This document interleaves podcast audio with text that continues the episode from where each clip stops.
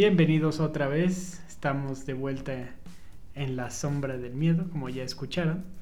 Y esta vez nos acompaña de nuevo El pequeño Billy. el pequeño Billy. Billy el niño. Luisine, Luisillo el pillín, Luisín. ¿Cómo, cómo más te poníamos? Luisillo el pillo, Luisito. Nunca Luisito comunica, ¿es así? No, no, no, no. Billy the Kid. Creo que eran esos, nada más. Ah, Según yo había otro, pero no me acuerdo. bueno, lo importante es que esta ocasión vamos a hablar de una película que pues muchos ya la conocen, es bastante polémica, si se puede encontrar otra palabra, asquerosa y, y bueno, ya vieron el título, entonces es 120 días de Sodoma o Saló. Y creo que tenía rato que no la veías y te puse a verla y Sí, la vi por primera vez cuando estaba, creo que terminando la secundaria o por ahí de prepa, una cosa así. Y cuando me dijiste, oye, quiero grabar de esto, fue como, a ver, pues vamos a verla de nuevo y a ver qué tal. Y pues aquí estamos. Vaya, ¿qué no se ha dicho de esta película? Yo creo que todo se ha dicho, o sea, han dicho que es la, la más controversial, la más asquerosa. La más grotesca. Y, y, bueno, muchos dicen igual que. ¿Cómo se llamaba esta? La que estábamos comentando hace rato de. A Serbian Film, que es mucho más grotesca, que es mucho más. eh, más fea y más Sí. explícita. Pues sí, pero siento que es diferente tema.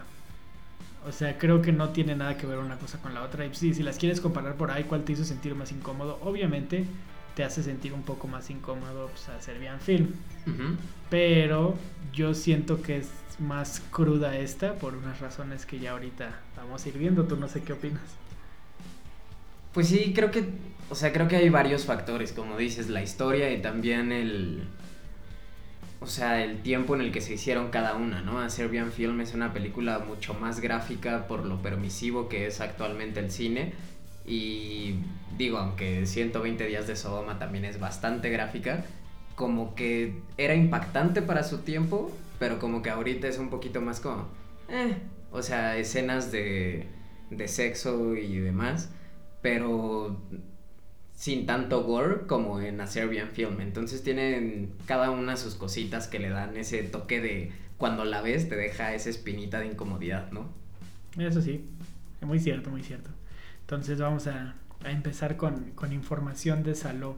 No me acuerdo, tú si tienes el dato de qué, en qué año salió, qué año fue. 1975. 75. Ha sido prohibida en innumerables países, incluso en Australia se prohibió, Luego se permitió y luego se volvió a prohibir.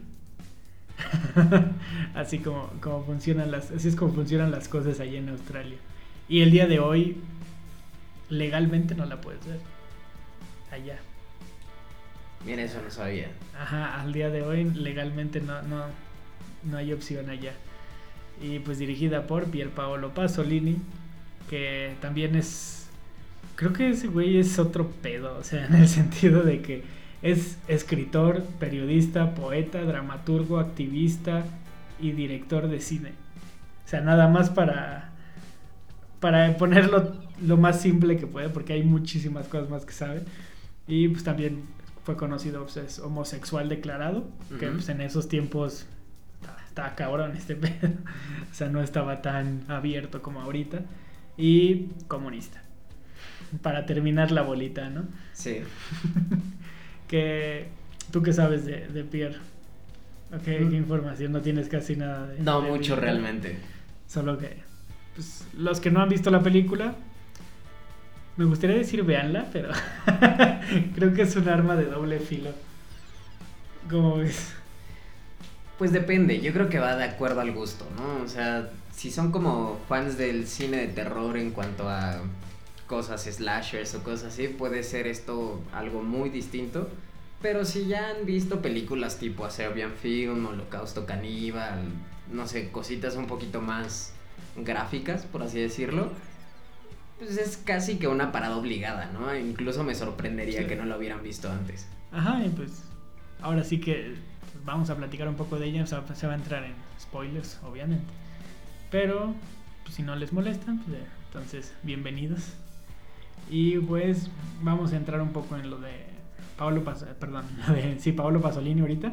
Y pues en sí para sus películas él utilizaba actores poco conocidos o en la mayoría de los casos gente común y corriente y los combinaba con uno que otro arco, ah, perdón, que uno que otro actor medio conocidor, pero sí usaba mucho este pedo de, de, pues tengo a alguien más o menos que sí sabe y gente que no tiene ni puta idea para hacerlo un poco más no sé, no sé si realista, pero sí un poco más que se sienta más la química, ¿no? Que se sienta más como que la película pues sí no está actuada en ese sentido.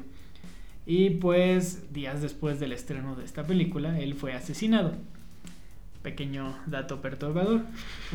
Y hasta hoy no se ha resuelto el caso. También otro pequeño gran dato perturbador. Murió a los 51 años. Fue cerca de un balneario. Y un coche lo atropelló. Luego se echó en reversa. Luego lo volvió a atropellar. Y lo golpearon. Le golpearon los testículos a palazos. Y prácticamente según la, la policía de, de Italia. eh, no sabían cuántas personas fueron, pero están clarísimos de que no fue una sola persona por todos los daños que tenía el cuerpo de este güey. Ahora sí que fue claro de que no, este no fue uno solo, sino fueron varios y aparte como por lo mismo que decía de que no no se ha resuelto hasta ahorita es el hecho de que no se sabe si pues, fue por cosas de la mafia, si tenía algo que ver, si fue por el tema que tocaba la película, que a la política pues, del país no le gustó, o qué pedo, en qué, qué onda andaba por ahí, porque sí, un, perdón, un ataque como de este estilo, bueno, de estas, vamos a como cizaña que le tuvieron para echárselo, pues sí, no, no es por cualquier cosa, no es para una persona común y corriente, ¿no? Como que algo tuvo que haber pasado por ahí que hasta el día de hoy no se sabe. Yo había escuchado que supuestamente, bueno, hay un supuesto testimonio, ¿no? De alguien que según este lo quiso violar y no sé qué, y una cosita así, como un escándalo, pues de que según este güey, o sea, era un hombre y Ujú. lo quiso violar, digo, abiertamente homosexual que era. Entonces, ahí como que había cierto testimonio, según esto, y que pudiera haber sido como esa persona o no sé qué, pero como dices, o sea, ya después en investigaciones fue como, pues está mucho más cabrón lo que, o sea, cómo acabó el cuerpo. Sí, no, porque creo que no lo podían ni. De no ser por credenciales y todo esto, no, no podían identificarlo por la cara, o sea, de lo, de lo madreado que quedó el cadáver. Sí, entonces está como muy raro y justamente lo que dices, o sea, hay otra hipótesis por ahí que es el, tal vez fue un ajuste de cuentas ahí politicón por todo lo que aventaba este güey en la película, ¿no? Sí, y aparte porque, bueno, estamos hablando de la película que más se le conoce, pero dentro de las de sus films anteriores igual mucho era por este lado de la izquierda, de ir contra el gobierno y muchas muchas de sus películas eran totalmente una crítica hacia el sistema político de su país. Entonces sí, sí se entiende que puede ser lo más seguro por ese lado, ¿no? Y bueno, es- esto es como un background del director y pues imagínense, si así empieza esto, nada más la historia del puro director, ¿qué nos trae esta película? ¿Hasta dónde se va a ir? Pues en sí la película, empezando el background, ahora sí dentro del bien, está basada en el relato del Marqués de Sade con el mismo título que se publicó en 1904. Pero para esto, este, se publicó en 1904, pero eso fue la época en la que lo encontraron, porque el relato se escribió creo que 300 años antes de que lo hubieran publicado. Ok. Y este y pues ya sabemos quién más o menos del Marqués de Sade, ¿no? De todo esto del sadismo y etcétera, etcétera. Ya ese es otro otro tema que también pues tiene un poco la película si entramos en, en detalles. Y pues bueno, vamos a empezar un poco a hablar del, del film. Y trata de cuatro hombres poderosos en Saló, que es esta. No me acuerdo si es como República allá en Italia. Es como una. No viene siendo como la capital, ¿no? Porque sí, obviamente la capital es Roma, pero como que una parte muy importante de Italia en la que en esos tiempos, este. Pues fue. creo que parte de las zonas donde había más nazis y más todo, todo este show. Entonces era como un punto clave de- dentro de la historia. Y estos cuatro hombres raptan a nueve chicas y nueve chicos durante 120 días. Y pues ahí son torturados y abusados de formas bestiales, si hay un adjetivo. Sí, prácticamente los secuestran para hacerles lo que quieran. Así Eh, no, y como ahorita- ya eres mi propiedad y ahorita que nos tendamos hablando Sí, de la no, no, película no. va a salir todo. Pues en sí, si la vamos a, a desmenuzar la película, ¿no? Está dividida en cuatro actos. El ante-infierno. Luego viene el círculo de las manías. Luego viene el círculo de la mierda. De la merda. De la mer. Y luego viene el círculo de la sangre, ¿no? Está dividido en cuatro. Más o menos como un tipo el infierno de Dante, ¿no? Sí, de hecho hacen muchas veces esa analogía Ajá. ahí como de si tenía como cierta inspiración de de la Divina Comedia Ajá. y de Dante Alighieri cuando hizo la película, ¿no? Pero bueno, ese es un, un dato por ahí curioso. Y pues estos cuatro hombres nunca te dan, si no, nunca te dan el nombre de, de los cuatro güeyes estos, ¿no? Les dan como sus apodos, que es el duque, el obispo, el magistrado y el presidente. Y desde los cuatro nombres como que te das una idea de, a dónde va este pedo, ¿no? Porque casualmente es como el duque, que tiene que ver como con la realeza, con toda esta parte de... de pues sí, de la, de la realeza en sí. El obispo que viene ahora con el, el show de la iglesia, ¿no? Luego el magistrado que pues como qué parte vendría siendo. Mm, Porque- pues es que ya entrarías un poquito como a política, ¿no? Aunque Ajá, poco. abiertamente el de política sería el, el presidente. presidente, pero viene siendo parte de, por así decir. Y pues de aquí ya es donde empieza todo este show, ¿no? Que es como el relato de esta chava, que bueno, tú ya la acabas de ver recientemente, ¿te acuerdas más o menos qué es lo que va hablando? A ver, por favor. Sí, no. es que, digo, ahí hay que hacer cierta mención también. O sea, no nada más están ellos cuatro involucrados, sino Ah, no, que sí. están cuatro prostitutas, ¿no? O sea, pero no prostitutas así como las chavitas. Sino, sino como de, ya- alta, de la clase alta, ¿no? De Ajá, las o sea, ya las- escorts. las madrotas, así, Es- las, ándale, que, las que la controlan todo, ¿no? Entonces, justo ellas van platicando a lo largo de toda la historia la pues todas sus perversiones ahí. Ajá, y creo que esta, la principal, bueno, la que sale al principio es la que cuenta su historia, ¿no? De cómo creo que la violaron Desde la de- de infancia. chiquita ajá. y le gustó y ¿no? Ahí empieza como todo su show. Y aparte están también, me estoy acordando, los guardias. Ah, claro.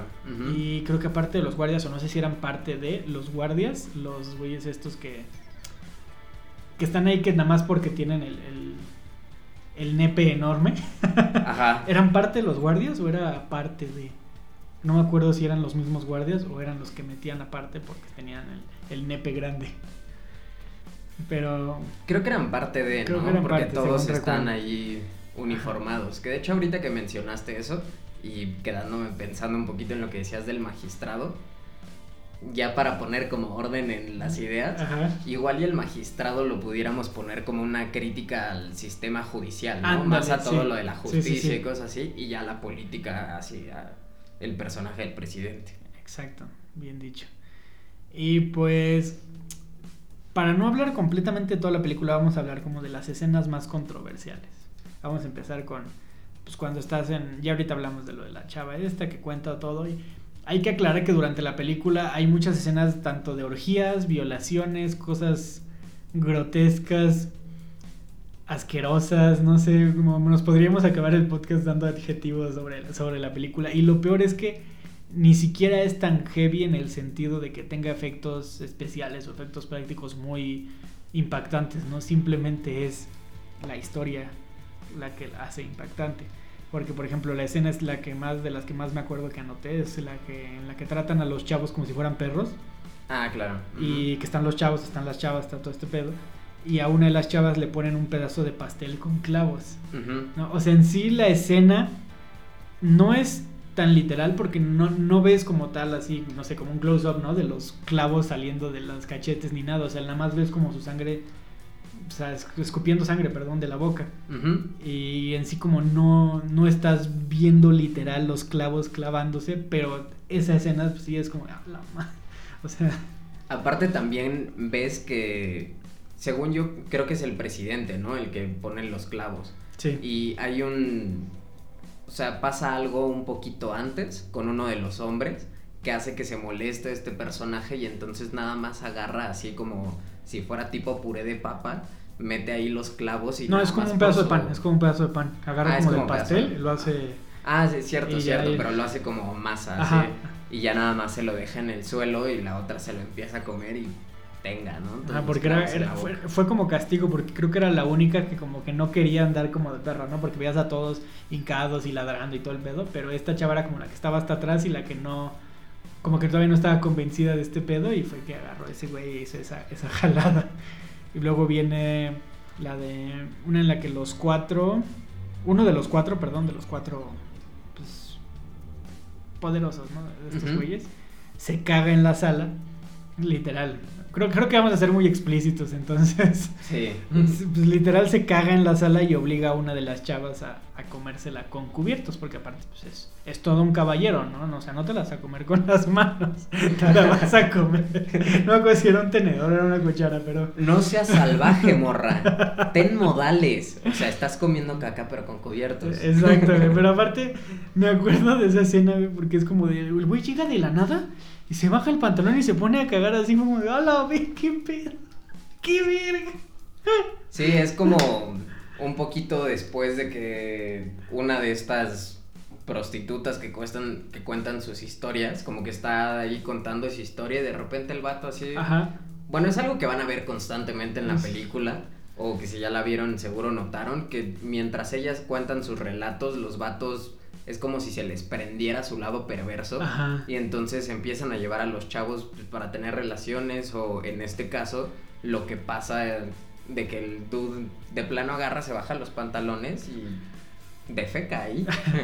Qué buena palabra, está mejor que se caga. de feca. Y este, y pues creo que esta es como el inicio, ¿no? De la parte de- del círculo de la mierda. porque, pues, literal mierda, ¿no? Y pasando mismo del, del círculo de la mierda viene la escena en la que se hace un banquete y se sirve mierda. Y pues todos comen la mierda, como si nada, ¿no? Y literal es como muy impactante, ¿no? La, la mesa así larga, cómo llegan los meseros y empiezan a servir la mierda. Bueno, claramente no es mierda, claramente se ve que es chocolate, pero eso es por lo que estábamos platicando, de que no es muy explícita la película en ciertas formas, sí en otras obviamente, pero en las que de- las que más impactan no es porque sean explícita- explícitas, sino es por el contenido de la escena, ¿no? Así es. O sea, porque, wow, dices, ah, es gente comiendo mierda. Pero la cosa es que en la misma escena, cuando ves a, la- a los güeyes estos y así comiendo la mierda y disfrutándola como si neta fuera un banquete, eso es lo que te causa más, más impresión, ¿no? De- dentro de todo esto. Y de aquí nos pasamos un poco a, a la parte esta de la competición de culos. Que es cuando ponen a todos los chavos estos en, como en círculo, les tapan la cara y escogen como cuál es el mejor, el mejor culo. Y bueno, creo que ahorita ya al final de, de platicar sobre la película y todo, vamos a entrar un poco en el. Pues no en, el, en los simbolismos, porque hay muchos que no, no tanto entran como en esto de simbolismos, pero sí como en una medio explicación ¿no? de lo que significa todo esto. Y pues se supone que cuando escogen al de mejor culo, ese es el. Su premio no es que se salva, porque aquí creo que se, se salvan dos al final, ¿no? Pero como que supuestamente al que ganaba de la competición de culos se tiene una muerte rápida y, y fácil. Y pues ya sabemos que al final no. Ya que al final pues, tenemos la escena de la orgía de sangre. Que pues, ahí es donde se ve ya lo... Si, si no habías quedado como impactado de todo lo que había pasado, en la escena final ya es como, pues, aquí está todo, ten- tenga. Y es a una chava la cuelgan, a otra le toca silla eléctrica, a otro le sacan un ojo con una navaja, a otro le sacan la lengua y se la amputan, a otro le cortan los genitales. Y pues al final están estos dos guardias como viendo todo el show y como que se aburren y pues prenden la... ¿Cómo se llama? La... No, no es radio porque es como una... Bueno, sí, vamos a dejarlo en que es la radio, ¿no? Ponen un vals y pues comienzan a bailar. Ah, sí, ya, ya, ya, ya sé cuándo. Y este, y pues así termina la película, ¿no? Bueno, no tiene como un final que te quede así como de what, sino ahora sí que entramos en un poco esto de los simbolismos, como de ya que hablamos de la película, no sé si tú me vas a corregir, pero en sí toda la película, o sea, en sí es lenta. Vamos a empezar por eso. La película es absurdamente lenta y es en parte sí una crítica a un chingo de cosas, pero es como el deshumanizar totalmente al, la redundancia, el ser humano. Porque es lo que, cuando tienes todo el poder, ¿qué es lo que sucede? Pues supuestamente esta es crítica de en cuanto ya no hay nada que te detenga, ni, ni por así decirlo, tu Dios, ni el presidente, ni las leyes, te vuelves como una persona mala, ¿no? Que supuestamente está este, esta creencia de que el hombre es malo por naturaleza. Y esta es como la crítica que hace Paolo en la película, de que en el punto en el que eres tan poderoso que no hay nada que te detenga a hacer algo, se te van a ocurrir las cosas más grotescas, más asquerosas, sacas tu ser más diabólico, si lo podemos poner así. Y pues es el abuso de poder totalmente. Es en cierta forma una crítica a la derecha. Y supuestamente la escena esta en la que están comiendo mierda es como una crítica, que yo no lo creo, la neta, pero es como una crítica a, la comida rápida, se supone. Mm, no creo. Yo tampoco lo creo, pero Sobre supuestamente. Todo por la época, ¿no? Ajá. Supuestamente el director estaba haciendo una crítica de que ya estaba entrando McDonald's, ya estaba entrando todo este, este tipo de comidas rápidas como ya más internacional. Y él estaba, según en las entrevistas, que era como una crítica hacia eso. Yo la neta no lo creo, no me suena que sea por el lado de la comida rápida, la verdad. Pero pues sí, todo este show de la deshumanización, ¿no? Que ya entras como en un dilema de si sí es cierto que el hombre es malo por naturaleza o simplemente pues naces bueno y te vas haciendo malo, ¿no? Aquí es como de no, sí, desde el momento en el que naces eres malo y punto. Ay, no sé qué opinas tú. Pues sí, digo, en cuanto a la parte de la coprofagia, este, yo lo, incluso podría pensar que sería más una crítica a que la gente se come o se cree lo que las élites le dan. O sea, como que no pregunta, no nada, o sea, se va convirtiendo en lo que las élites lo van haciendo. Y pues no sé, o sea, no, no voy tanto, o sea, no estoy, estoy igual que tú, que no creo que sea tanto como un asunto a la comida rápida y cosas así. Se me hace un poquito complicado de creer, pero creo que también, pues sí, es toda la crítica a, las élites, así que cualquier cosita ya no es suficiente. O sea, tienen tanto poder que podrían drogarse, pero las drogas van a tener cuantas quieren, ¿no? Entonces es cuando sale el lado más perverso del hombre y digo, se ven otras obras también, ¿no? Ya de años después de Stanley Kubrick, por ejemplo, con los ojos bien cerrados y cosas así, que digo, ya es otro cantar. Pero sí, realmente este güey apunta a eso, ¿no? A que la gente es como mala por naturaleza, casi casi. Ajá, y es en cierta forma lo que le da el impacto a la película, ¿no? Porque si la ves esperando igual lo que ya dijimos varias veces, ¿no? Mucho grotesco, lo que quieras. No, porque los efectos son malos en ciertas partes. Por ejemplo, la de la lengua que nos están cortando. Claramente es una lengua de látex. Pero aquí es lo que yo quería recalcar, que es el, neta, es el contexto del, de la película en general, ¿no? Porque sí, o sea, hay muchas películas que son más grotescas, la Serbian Film, Holocausto Caníbal, etc. Pero yo creo que el tema que trata como tal hay mucha gente que va a decir, ah, no, es, es como frase de mamador, ¿no? De que, ay, solamente porque es súper conocida. Pero no, o sea, en sí lo que te trata de dar la película, fuera de, de que el director tal vez sí, yo creo ciertamente que sí estaba un poco enfermo de la cabeza, la neta. Pero dentro de igualmente la misma enfermedad mental que tiene ese güey, por más estudios y todo lo que tuviera, pues sí es muy real este show, ¿no?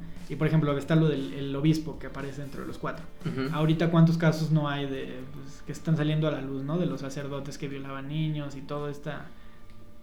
sin fin de historias, ¿no? Y de cosas que han salido a la luz del Vaticano. Y, y que incluso, no me acuerdo si salió hace poquito que el, el Papa Francisco algo comentó de que sí sabía que había algo ahí, pero como que no, no lo dijo. Ya ves que ahorita el Papa Francisco como que es el más buena onda y como que está tratando de hacer que la iglesia no quede tan mal después de tantos años. Sí, pues incluso, o sea, y es papa pasado, o sea, bueno, no el anterior a Francisco, sino todavía antes, o sea, Juan Pablo II durante, durante él estuvo, digamos, como a cargo de la iglesia o al frente de la iglesia, pues hubo muchos casos y que se hicieron de la vista gorda dentro de la iglesia para que siguiera, ¿no? Entonces, justamente, pues esta crítica a todo lo poderoso, no nada más en cuanto a... Pues no nada más en cuanto a religión, como lo mencionas ahorita, sino política y demás. Y más que nada el hecho ese, ¿no? De que pues tanto el, el más poderoso de, en cuanto a iglesia, en cuanto a política y en cuanto a pues, magistrado, al rey y todo esto, pues supuestamente llega a un punto en el que te vuelves insensible, ¿no? Y eso es algo que incluso ahorita se está dando demasiado, la insensibilidad ante el prójimo. Que en ciertas ocasiones, vamos a decirlo así, es permitido, ¿no? Que, ah, va, no me ocasiona tanto tanta tristeza no ver a una persona mal o otra pero hay ocasiones diferentes en las que sí es como no sí se deshumaniza demasiado yo creo en parte a las noticias no que cada antes era conocido como las noticias amarillistas ¿no? como de los típicos periódicos no como estos del tren o del metro que fue por vino y ya no vino y ah claro sí chacabó ándale y ese tipo de, de, periodismo amarillista es el que te desensibiliza, por así pues, de alguna manera. Y es una parte de, la crítica dentro del film, ¿no? Sí, y justo, o sea, lo que mencionabas ahorita de esa escena final, ahí... Ándale, es el ejemplo. Pues es justo el ejemplo, porque a final de cuentas, mientras todo ocurre como en un patio, digamos, mientras están ahí castrando a alguien, cortándole la lengua, quemándolos vivos, o sea, bueno. Quitándole el cuerpo, ¿no? Una, creo que una chava es la que le están cortando la, todos los senos y todo.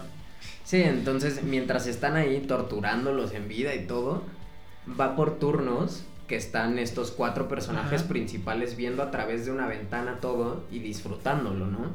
Entonces es, es lo que lo vuelve incómodo de ver, o sea, tal vez no el efecto especial, sobre todo para nosotros, ahorita pues ya pasa un poquito desapercibido porque cualquier película de acción tiene algo que se ve más impactante, como que le estalla una pierna en la guerra o algo así, que lo que pasan ahí, pero lo que es incómodo de ver es la cara de satisfacción de estos personajes mientras ven la tragedia ajena, ¿no? que literal uno no es el que está, el que tiene que estar viendo desde arriba y ya él tiene que estar como con los binoculares viendo que show y es el que se está tocando y ya luego es como el cambio de turnos que tú mencionas, ¿no? Y es como de verga, o sea, ¿a qué punto neta el ser humano llega a desensibilizarse tanto?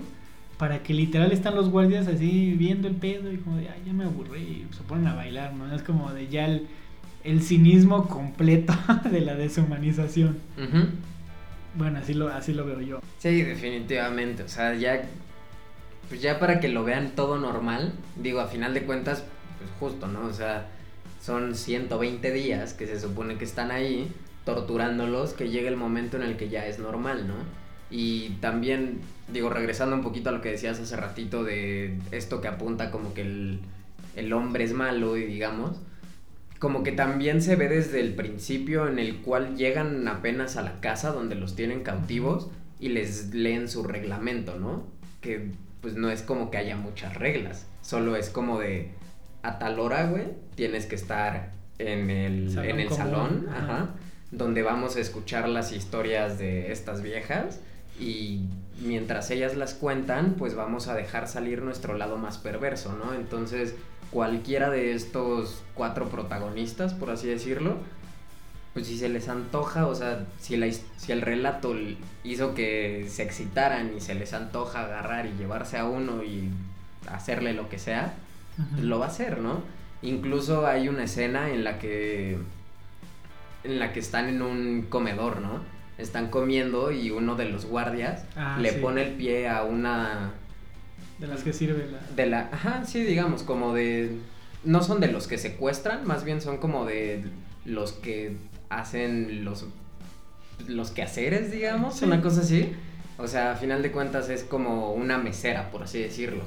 Que les está llevando comida y el vato le pone el pie, ella se cae y queda en cuatro puntos. Y el vato pues la empieza a violar, ¿no? Ahí mientras eh, todos están viendo. Y luego otro se excita y, Y va yo- y viola al ajá. otro y es como de todos con todos, ¿no? Exacto, ¿no? Entonces como, si no hay reglas, la gente se deja ir, ¿no? Exacto. Y es este lo que retrata la película prácticamente. Es una parte importante. Y la otra, como no, bueno, no la otra que trata, porque obviamente no, sino el otro subtema es esto del síndrome de Estocolmo. No sé si te acuerdas de, de la escena de, del chavo que, que se enamora de uno de los cuatro de estos y que por ende, pues este güey como que ya se, él empieza a tener más cariño, más afecto, lo empieza como a, a comprender un poco y a no tratarlo tan de la chingada. Y Sí. pues es de hecho el uno de los que se salva, este chavo, el que se enamora de ese güey. Que ya de repente lo empiezan a pasar y se ve como que lo ve con ojitos de amor Ajá. y el otro pasa y en lugar de darle un jalón como en como con otros personajes, digamos, pasa y le hace una caricia en la mejilla, ¿no? Una cosa así, pero aquí a final de cuentas es como un rehén enamorándose prácticamente de quien lo tiene cautivo. Porque prácticamente en esos 120 días es lo único que te queda, o sea, quieras o no, pues sí, bueno, ahorita por ejemplo tenemos mucho en, en México, aquí en donde estamos, pues este show de los secuestros y de, bueno, creo que en todo el mundo, ¿no? Pero a nosotros nos toca mucho este, pues este aspecto en cuanto a seguridad en el país. Y pues el hecho de que esta película te lo pone tan literal de cómo, o sea, no es, por ejemplo, en Disney, ¿no? Con la, la Bella y la Bestia. Ujú. Que en cierta forma, si lo quieres ver así súper crítico, sí es síndrome de Estocolmo. Sí. O sea, totalmente, ¿no? Obviamente como es con dinero y es un príncipe, pues no está tan mal. Pero aquí sí es como de ese punto de que, pues sí, este chavo está atrapado ahí porque incluso a los chavos estos que secuestran, la mayoría son de la calle o son este huérfanos de la guerra, etcétera, etcétera. Y pues se los, pues como te tocó y te tocó, ni modo, pues, fue tu suerte, lo siento. Y pues este chavo se empieza a sentir algo por él por el simple hecho de que está recibiendo atención dentro de todo este este mundo de, de porquería, ¿no? De este cuarto de mierda y de, de orgías y de toda esta gente asquerosa. Pues dentro de todo este chavo empieza a ver a este güey como su... No su salida, sino su forma de...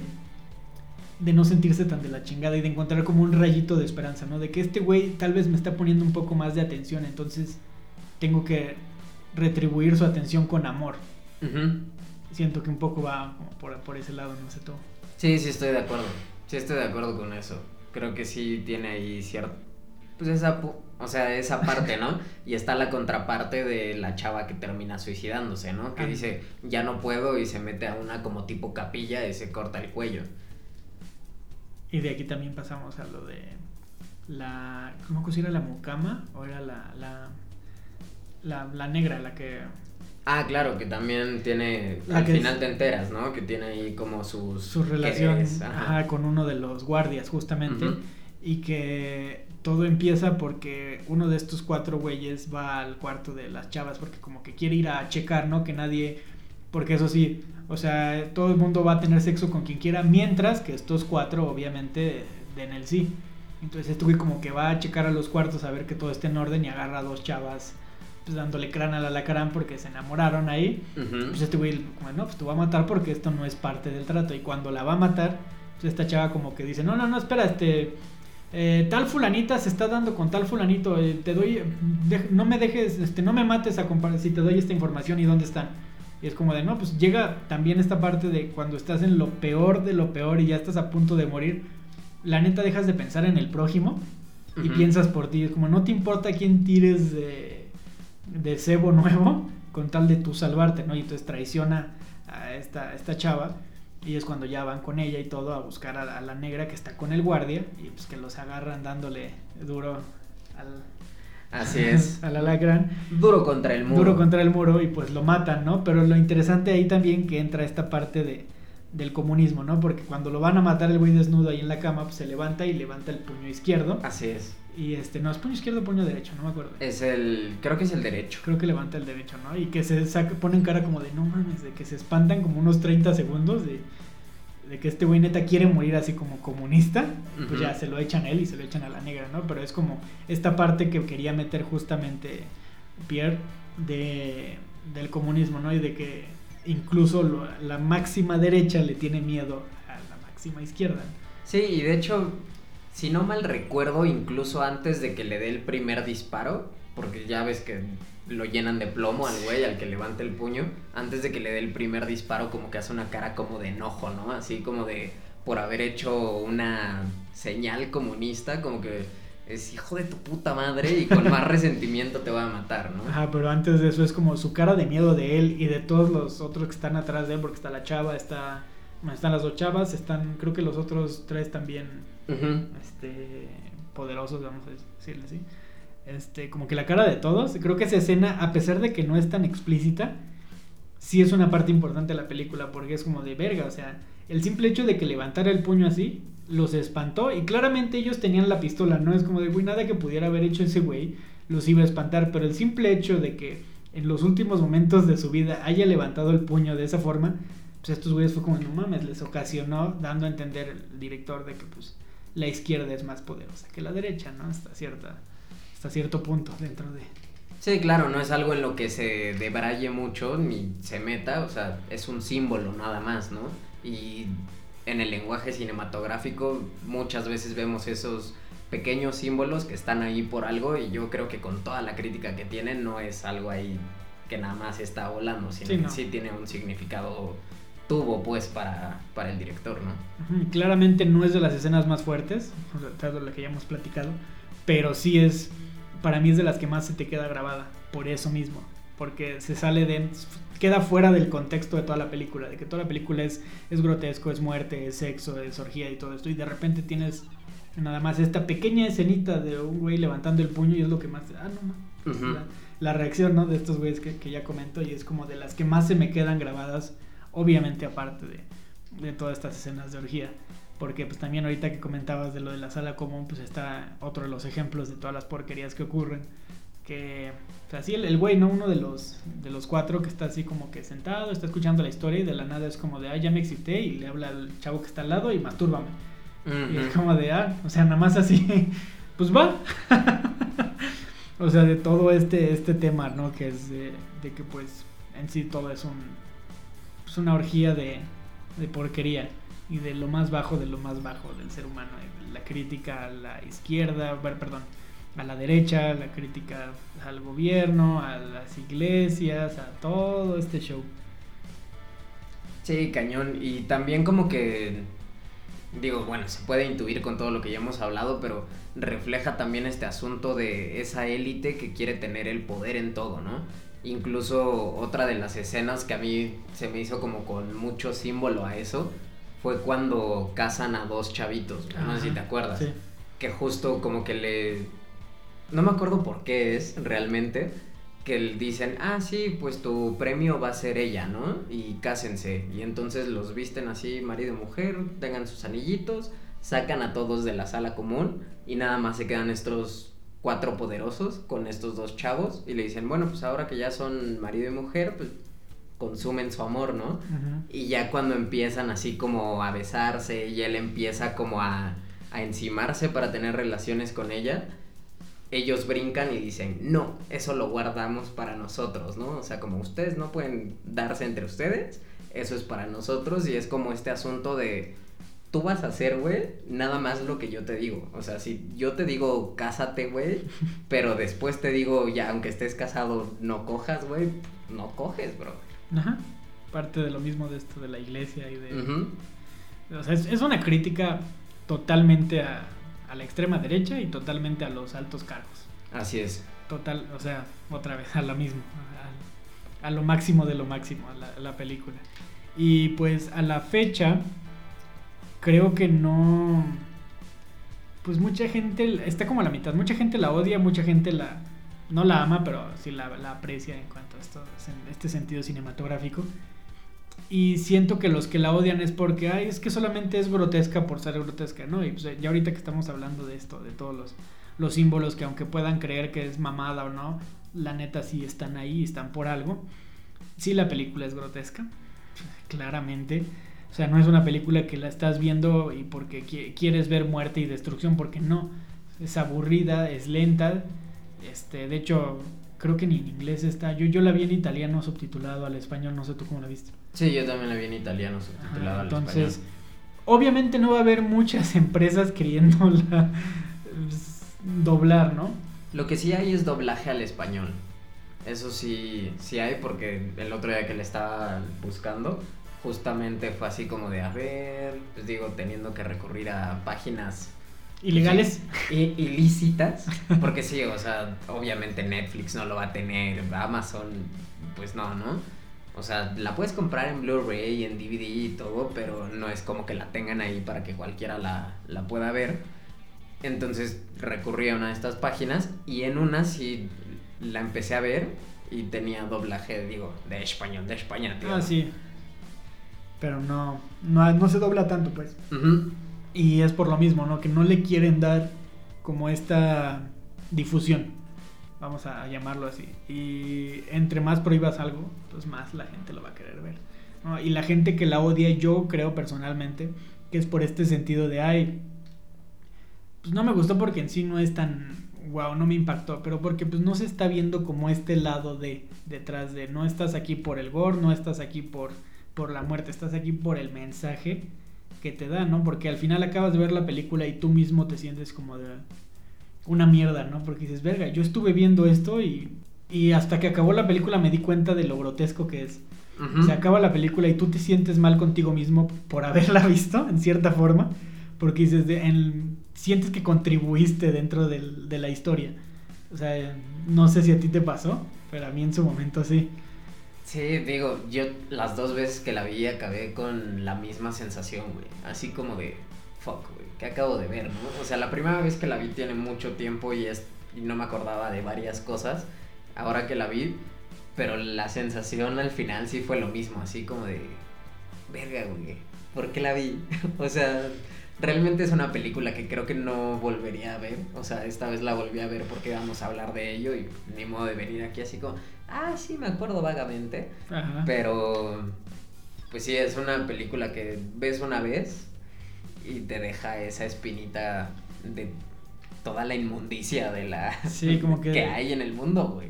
Hasta cierto punto creo que te deshumaniza un poco. Sí. Porque siento que hay un antes y un después de esta película. O sea, quitándonos ya de, de este, de esta frase, ¿no? De mamador. Siento yo personalmente que sí hay un antes y un después. ¿Por qué? Por todo esto que estamos diciendo ahorita. Justamente. Porque no es por el, por el tipo de cine. Porque sí es un... No, no me gustaría llamarlo cine de arte. Porque no, no me gusta esa frase. Pero sí es un tipo de cine que no vas a encontrar en ningún otro lugar. Y que yo siento que sí tienes que ver. No por el morbo, aunque sí, obviamente la mayoría de la gente la ve por el morbo. O Ujú. sea, el 90% de la gente que entró a ver, ya sea en su momento a, cuando las pasaban, porque creo que en varios lugares sí las, las llegaron a pasar en la tele abierta, pero obviamente ya como después de las 12 de la noche. Pero la gente que está dispuesta a ver esta película es la mayoría por morbo. O sea, no porque, ay, quiero ir a, a ver cine bueno, la neta, pues no. O sea, la, la- la mayoría van a verla por morbo. Pero si la estás viendo con un ojo crítico y tratas de evitar mucho este asunto de, de lo grotesco y de la mierda y de todas las cosas que hacen y te vas más por el lado del simbolismo, Ujú. siento que sí te marca hasta cierto punto. Como de que sí te deja ese mensaje clarísimo. Desde un- no es como que, ay, no le entendí. Quieras o no, al final de la película le entiendes. Sí. O sea, así yo te apuesto lo que quieras que hasta un niño de 12 años, que no debería de estarla viendo claramente, ah, claro. pero lo entendería, porque no es una película con un guion complicado, no es está, no está grabada como eh, diferente que no entiendas algo, simplemente el mismo tema que maneja hace que le entiendas aunque no quieras y te deshumaniza aunque no quieras. Ese es mi punto final. Sí, justo, o sea, esa crítica la entiendes desde la, o sea, desde el momento uno en el que ves a, est- a estos cuatro personajes firmando como su acuerdo, ¿no? O sea, como de estamos todos de acuerdo que vamos a hacer este pedo, sí. Y no, y están como pues, en una salita ahí de X sobre una mesa y de hecho se dicen uno al otro, ¿no? Así como presidente, monseñor, bueno, obispo, porque lo subtitulan de las dos maneras, entonces como que desde ese momento uno tú ya te puedes dar una idea de que va a ser una crítica a todo lo que son las élites, por así decirlo. A la élite, exacto. Y pues creo que ese es el, el punto final. Que si no la han visto, véanla con este ahora sí, con este background, ¿no? O sea, no la vayas a ver por el simple hecho de morbo, sino vela con estos, ojos de, pues, de crítica hacia la sociedad. Incluso que, a pesar de que es una película que se hizo en los 70, pues sigue la sociedad igual. O sea, desgraciadamente no ha cambiado ese aspecto que está criticando el mismo film. Entonces, si la ves por ese lado, pues sí, sí te cambia bastante. Y pues, si, si la van a ver por morbo, pues también, ¿no? Es válido, ¿no? Totalmente válido. Pero sí, yo creo que esas son las razones por las que 120 días de Sodoma creo que es una de las películas más, no complejas obviamente, pero más significativas de este género. Sí, y yo creo que también esta película fue una, o sea, no lo afirmo, pero siento que es como una inspiración que pudo haber tenido Kubrick ya en los noventas para hacer Ojos Bien Cerrados, que digo, es una película mucho más digerible, pero con un mensaje similar, ¿no? Como de esta crítica al poder y cosas así. Pues bueno, esto ha, sido todo lo que tenemos que comentar. No, creo, no sé si tengas algo más que agregar. No, ya hasta me quedé otra vez así como de fuck, güey. que vimos. Ajá, recapitulé toda la película en mi mente mientras platicábamos y ya me siento otra vez como con ese vacío, güey. Con eso de que los humanos somos una mierda y merecemos la extinción. Así es. Pues bueno, muchas gracias los, los que nos están escuchando y se quedaron hasta el final hablando de esta no sé qué de esta obra de Mer de Mer de Mer esta no es una obra de arte es una obra de Mer y pues esto fue la sombra del miedo. Nos escuchamos en la próxima バイバイ。